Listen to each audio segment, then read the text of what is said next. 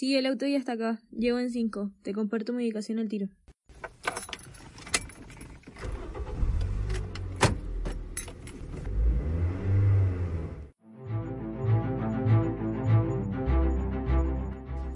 ¿Qué sientes cuando te subes a un auto de una aplicación de transporte?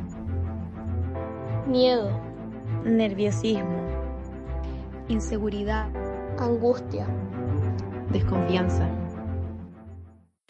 El Observatorio contra el Acoso Chile, OCAC, lanzó la primera encuesta a nivel nacional de violencia sexual en los ámbitos callejero, laboral, educativo y ciberacoso. La encuesta reveló que un 96,2% de las mujeres entre 18 a 26 años han sufrido acoso sexual callejero. Dentro de las medidas que toman niñas y mujeres luego de ser víctimas de acoso, se encuentra que un 38,7% ha solicitado compañía para trasladarse a ciertos lugares luego de ser acosada. A esto se le suman cambios de vestimenta, utilización de armas de defensa, asistir a terapia psicológica o psiquiátrica, entre otras. Valeria Rosales Pincetti es una psicóloga especializada en tratar personas que han sufrido acoso o han sido víctimas de abuso sexual. Ella explica cuáles pueden ser las repercusiones de esto, dependiendo del caso y el sujeto. Yo diría es multifactorial, hay muchas variables, pero que hay que considerar em, que no a todas las mujeres les va a afectar de la misma manera, es diferente cómo se vive la experiencia. Ahí es tal cual como, como uno llega a vivir eh, una situación de estrés, es muy diferente en las personas.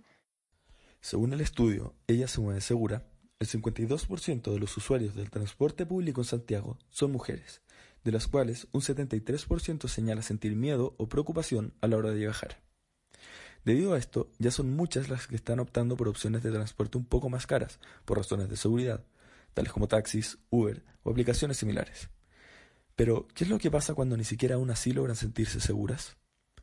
María Teresa Ángelis es una joven argentina radicada en Chile que por razones laborales usaba aplicaciones de transporte todas las noches. Por el miedo que sentía al usarlas, creó una petición para que Uber tenga la opción para elegir conductoras mujeres para pasajeras mujeres. A pesar de que la petición sobrepasó las 10.000 firmas, no hubo respuesta por parte de la empresa no sé, ellos dicen, ponte tú, nosotros tenemos 100 conductores, 95 son hombres y 5 son mujeres. Pero si tuviera inseguridad para las mujeres, tendría quizás 90 y 90 o 100 y 100. Se están perdiendo todo un mercado. Tenéis la tecnología y la oportunidad de generar un espacio seguro que no ha existido históricamente nunca en nuestra vida. Yo no entiendo. Yo te juro que pensaba que me iban a decir como, qué buena idea, gracias y la iban a aplicar así, pero no. Desde el año 2017 se han intentado incorporar distintas iniciativas que buscan cubrir esta necesidad. Aplicaciones de transporte exclusivas para mujeres como She Drives Us o Pink Car han hecho su estreno en el mercado chileno sin mayor éxito, debido a su incapacidad a la hora de competir con las grandes empresas. Pero este año se dio a conocer la idea de Upgear, una nueva plataforma que está pensada solo para mujeres y niños, la cual busca posicionar y expandir de manera colaborativa su idea de un medio de transporte seguro y sororo. Kim Maturana es la creadora de esta aplicación. Cuenta que la idea nace a comienzos de este año y en marzo ya tenía contratada la empresa que la desarrollaría.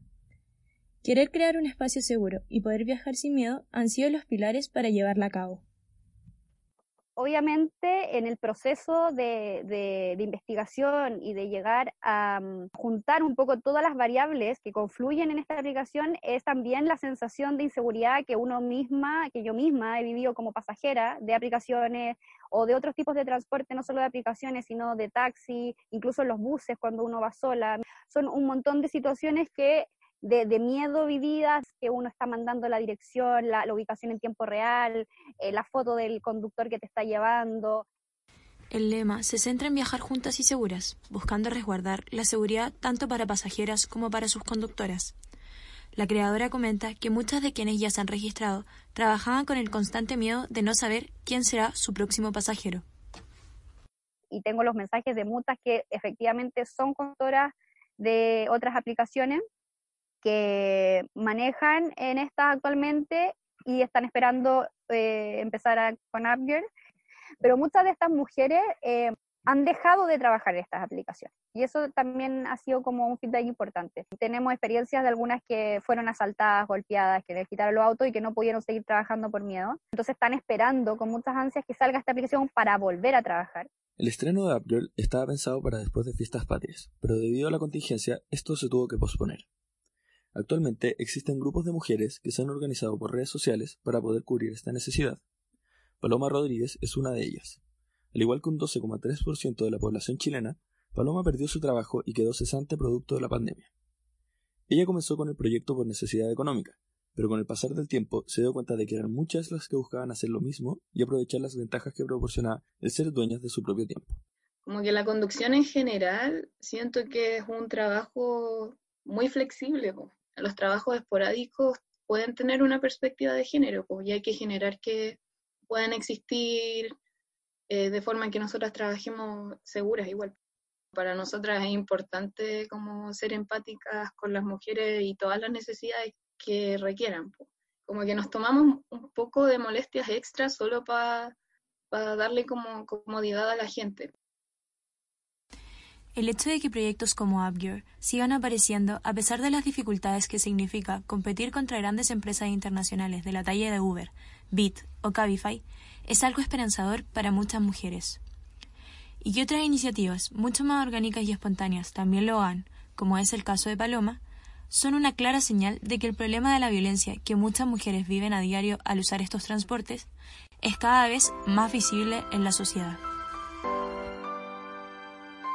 Porque finalmente, viajar con miedo tampoco es sano.